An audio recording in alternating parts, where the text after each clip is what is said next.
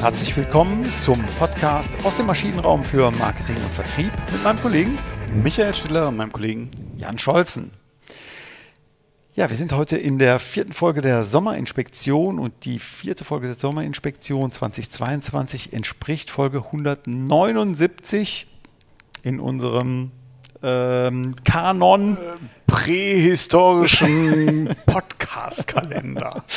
Ganz genau. Äh, wir sind jetzt im vierten Jahr unterwegs und äh, schon im ersten Jahr haben wir diese aus unserer Sicht schöne Tradition der Sommerinspektion ins Leben gerufen, wo wir etwas kürzere Folgen machen, etwas leichtere Folgen machen, aber trotzdem relevanten Content liefern wollen in der Form, dass wir bestehende Modelle, Herangehensweisen, Techniken, auch Moden, äh, Management, Marketing, Vertriebsthemen eben auf den Prüfstand stellen. Und heute in der 179. Folge ist das das limbische Modell. Genau. Und ähm, ja, äh, gefühlt kriegt das so ein bisschen Auftrieb gerade, glaube ich, durch das äh, Konzipieren von Personas, was ja äh, immer stärker auch in den Vordergrund rückt, völlig zurecht, zurecht hm? wie ich ja selbst den Kollegen Scholzen überzeugen konnte. Hat vier Jahre gedauert, ja. Hm? Äh, genau. so viel zu deiner Überzeugungskraft, aber es, äh, am Ende hat es geklappt. Ja, ja, steht da, höhlt, äh, steht da Tropfen, höhlt den Stein. Und ähm, aber diese Personas, da, da habe ich immer so eine Komponente drin, wo ich Verhalten vorhersagen möchte, wo ich so, ein, so, ein, so eine Grundeinstellung dieser Person vorhersagen möchte. Und dafür ist eigentlich die Limbic Map oder das äh, Limbic Model ähm, ganz gut geeignet.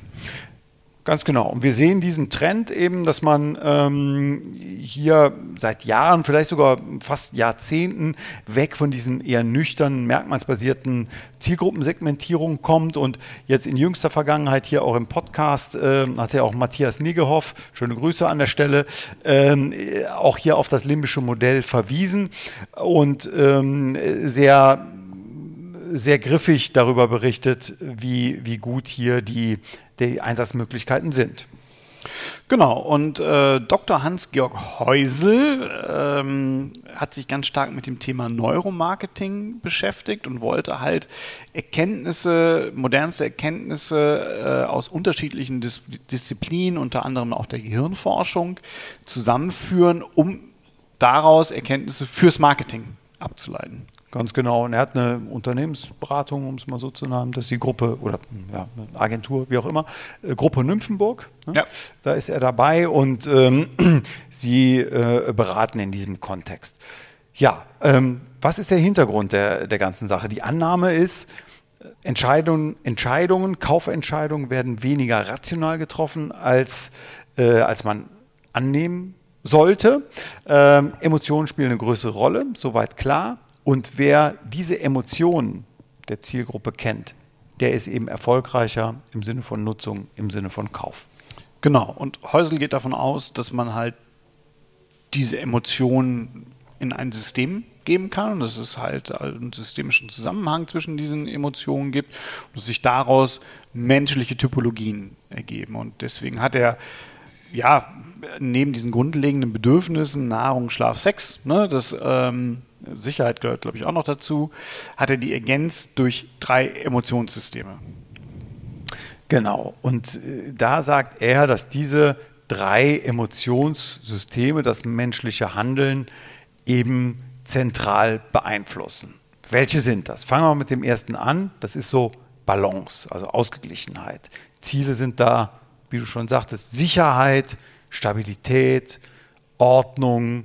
Ja, kann man äh, äh, also Vermeiden von Angst, Vermeiden von Unsicherheit, gerade jetzt auch in der Pandemie äh, sicherlich ähm, sehr deutlich zutage getreten, dass die Welt unsicherer geworden ist. Damit können viele nicht umgehen. Balance, das Streben nach Balance, nach Ausgeglichenheit ist sehr groß. Bei vielen, bei vielen Menschen. Genau, bei einigen Menschen. Aber es ist halt nur eine eine Facette dieses Emotionssystems. Ganz genau. Das ist halt die Balance. Genau, also das andere, ähm, also auf, diesem, auf dieser Skala, auf dieser Dimension Balance, äh, hoch ausgeprägt, niedrig ausgeprägt, jene, die gut mit Unsicherheit oder besser mit Unsicherheiten umgehen können, da ist es eben weniger stark ausgeprägt. Genau. Und eine, eine andere ähm, ja, ein anderes Emotionssystem ist das System der Dominanz. Ne? Da geht es halt darum, Macht zu, zu erlangen oder zu halten, äh, Status gegenüber anderen. Also es hat dieses wettbewerbsorientierte, testosterongetriebene, mhm. äh, ne? ich, ich möchte halt gewinnen, ich möchte mich durchsetzen. Ne? Genau, ich möchte nicht fremdbestimmt werden, ich möchte schon gar nicht unterdrückt werden, also ich möchte der Bestimmer sein, also dieses dominante Verhalten, das ja auch in, äh, in der Gesellschaft unterschiedlich ausgeprägt ist, wäre eben die zweite Emotionsdimension, äh, die hier angezogen wird für dieses limbische Limbic Mapping. Genau.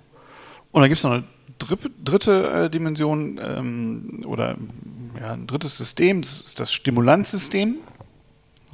Da mhm. äh, ist man getrieben von, von Neugier, äh, man hat Erlebnishunger, man möchte Belohnung haben, also dass dieses, dieses Spaßelement ist da ganz stark mit drin und äh, ich vermeide halt damit Langeweile, äh, Reizarmut, ich möchte halt befeuert werden eigentlich. Also, dass sich einfach was tut. Ne? Also, dass, es, äh, dass man stimuliert wird, dass man aktiv ähm, sich mit Dingen auseinandersetzt und ähm, ja, also eine gewisse Wachheit evoziert. Gut. Ähm, und jetzt sagt eben ähm, Häusel, äh, dass man Überschneidungen aus diesen grundsätzlichen Bedürfnissen, Bedürfnissen aus Balance, Dominanz und Stimulanz äh, herstellen kann und damit bestimmte Erwartungen ähm, oder auch Nutzenversprechen auf die abzielt. Genau, und das eine ist halt eine Schnittmenge zwischen Stimulanz und Dominanz. Und ähm, da geht es dann vor allen Dingen um Abenteuer-Thrill. Ne? Also ich möchte mhm. mich durchsetzen, ich möchte aber auch was erleben. Also die, das ist halt diese Abenteuerlust, diese Risikobereitschaft, die ich da auch mitbringe. Es geht da um Autonomie, Freiheit, Kampf, Ruhm, Macht, Impulsivität, Kreativität. Ne? Also ähm, schon sehr nach vorne getrieben, äh, aktivistisch ausgeprägt. Okay, und vielleicht eine kurze Zwischenfrage. Äh, wenn ich jetzt an mich auf meine Zielgruppe ähm, stürze oder die ähm, hier identifiziert habe als jene, die hier auf Abenteuer und Thrill stehen, dann kann ich das in meiner Kommunikation, auch in meinem Leistungspaket eben auf diese Dimensionen hier, Autonomie, Freiheit, Ruhm, Spontanität, Kreativität, darauf abzielen. Ne? Genau, also diese Limit Map, die ist auch, man muss sich das vorstellen wie eine große äh, ja, äh, Wortwolke ne, oder mhm. Tech Cloud und äh, es sind so diese einzelnen Begriffe, ne, das, was wir gerade auch gesagt haben, Autonomie, Freiheit, Kampf, Ruhm, Macht. Mhm. Die Begriffe sind da angeordnet zu den jeweiligen ja. Ausrichtungen und daraus wiederum werden dann auch die sogenannten Limbic Types, die zählen wir heute nicht auf, äh, das würde ein bisschen den Rahmen sprengen, weil es halt wirklich viele sind, wo man dann halt die Mischverhältnisse zwischen diesen einzelnen äh, Facetten äh, der Emotionen nochmal noch mal mit reinnimmt in die Charakterisierung von Menschen. Okay, super. Also das war sozusagen die erste Schnittmenge aus Stimulanz und Dominanz. Das waren so diese nach vorne gehenden äh, Kandidaten. Kommen wir auf die zweite Schnittmenge aus, dann eben jetzt Dominanz und Balance. Das sind diejenigen, die auf Disziplin und Kontrolle stehen. Also sie wollen schon die Oberhand äh, äh, hier behalten, äh, wegen Kontrolle und Disziplin, aber gleichzeitig auch so eine Ausgeglichenheit. Hm?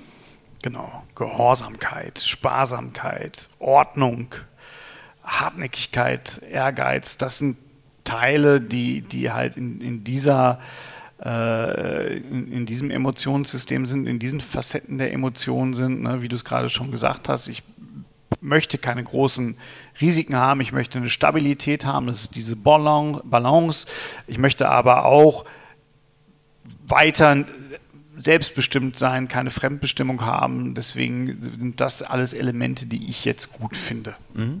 Also man merkt schon hier an diesen äh, Beispielen, an diesen Schlagworten, dass äh, wenn ich jetzt hier jemanden identifiziert habe, der vielleicht eher sparsam ist, der würde sicherlich äh, in Konflikt kommen mit jemandem, der impulsiv und spontan ist. Ja? Der Sparsam und der Abenteurer, die haben wenig Spaß zusammen.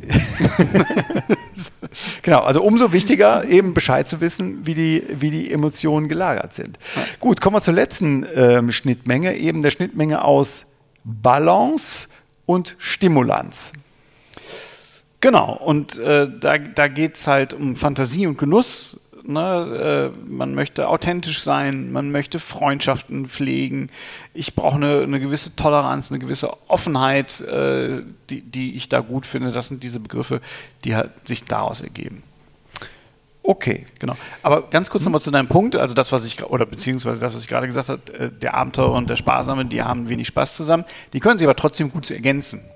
Okay. Mhm. Ne, also mhm. das muss man ja auch nochmal, also gerade auch das kann ja ein Punkt sein, dass ich sage, ich möchte halt ein Mischverhältnis haben. Wenn ich zum Beispiel an Mitarbeiter denke, ne? Und da ist mhm. es vielleicht ganz cool, jemand zu haben, der voranprescht, der sagt, ich brauche den Thrill. Und irgendjemand, der den so ein bisschen zurückhält, damit ich die Impulse habe, aber nicht jemanden, der das Geld mit beiden Händen rausschmeißt und am Ende sagt so, wir sind pleite, hat aber Spaß gemacht. Sehr gut. Ja, und in der Zusammenfassung ähm, hat eben hier die ähm, Gruppe Nymphenburg unterschiedliche Persönlichkeitstypen, die sogenannten Limbic Types, definiert, wie zum Beispiel Performer, äh, Disziplinierte oder Traditionalisten. Und ähm, ja, haben hier ähm, ja so griffige Zielgruppentypen definiert. Genau, das ist natürlich dann sehr stereotyp und vereinfachen, geht so ein bisschen in die Richtung von Sinus, wo man sagen muss, Sinus-Milieus sind mir deutlich öfter in den Weg gelaufen als Limbic-Types. Hm. Ähm, wahrscheinlich auch, weil das äh, Sinus-Institut es geschafft hat, ähm, hier Variablen mitzuliefern, die ich in meinem Kundenstamm, in meinen Kundendaten nutzen kann, um halt eine Zuordnung zu machen. Das mhm. ist bei Limbic Types deutlich schwieriger. Hm, also weniger verbreitet. Trotzdem ist es natürlich sehr, ich finde es interessant, von diesen Emotionsdimensionen äh, auszugehen, die vielleicht ein Kritikpunkt, den ich schon sehe und den, den wir damals auch ähm, ja, in meiner ganz, ganz alten Rolle bei Psychonomics auch schon gesehen haben, ist ähm, ähnlicher Kritikpunkt auch an den Sinusmilieus. Ähm, Habe ich denn den, den ähm, die, oder die Zielgruppe, die immer äh, dominant äh, oder die immer hygienisch äh, äh, gehorsam und sauber durch die Welt geht? Oder habe ich dann doch nicht jemanden, der vielleicht eine bestimmte Sportart äh, macht, Fallschirmspringen oder äh, Kunstflug, was auch immer oder, oder so und gleichzeitig aber in seinem, in seinem privaten Kontext, in seinem gemähten Rasen, in seinem Reihenhaus dort äh, sehr penibel und sehr akkurat ist und dann also auch unterschiedliche Rollen in unterschiedlichen Kontexten wahrnimmt. Genau das ist sicherlich ein Thema, so dass man das auch nicht kontextlos betrachten sollte. Genau, also das, ähm, glaube ich, liegt so auf der Hand. Gut, aber trotzdem, äh, wir sind am Ende angekommen. Ähm, interessante Herangehensweise auf jeden Fall. Wir sind äh, zumindest offen, Fan will ich gar nicht sagen, aber zumindest offen äh, dagegenüber äh, diese, diese emotionalen Komponenten hier für die Zielgruppenbestimmung heranzuziehen es hilft sehr gut beim Beschreiben von Emotionen und, und den daraus resultierenden äh, ja, Konsequenzen fürs Marketing. Mhm. Definitiv. Aber es hat wie immer den, den Bug, ähm, wir sind nicht immer ein Typ, sondern wir haben ab und zu mal unterschiedliche Hütchen auf. So sieht's aus. Dann haben Sie vielen Dank fürs Zuhören und wir freuen uns auf Sie in der nächsten Woche. Bis dahin. Bis nächste Woche. Tschüss. Tschüss.